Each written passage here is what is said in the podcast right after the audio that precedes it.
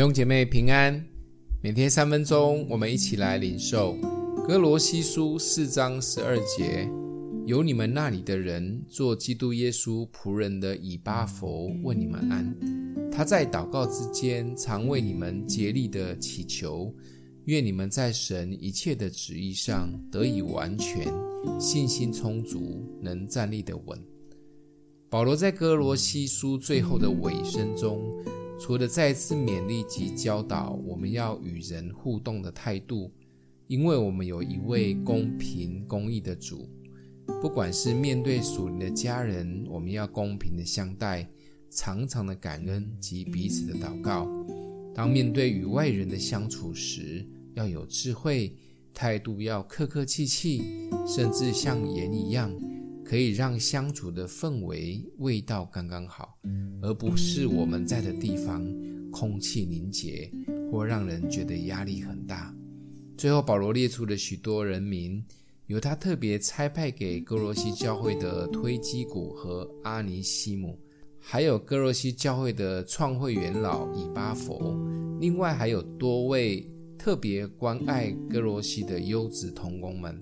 例如亚里达古、马可、耶稣、路加、迪马等等，都是关心及疼爱格罗西教会的好弟兄。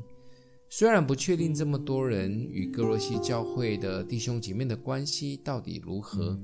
但我们可以感受到在主里的关怀与爱，在基督里面好像真实的一家人，彼此相爱。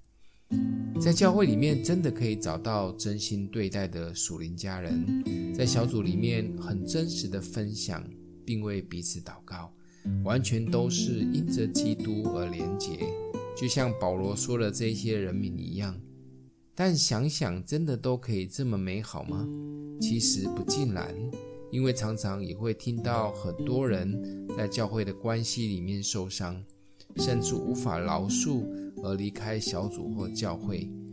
但回到保罗的教导里面的鼓励，我们首先都要先连结在基督。我们可以一起同工，都是基督；我们可以彼此饶恕，都是基督；我们可以谦卑，看别人比自己强，都是基督；我们可以这么相爱，也都是基督。记得在教会里面有任何人与我们不舒服，都要赶快靠着基督和好，千万不要逃避或不处理。想一想，地上的日子短暂就算了，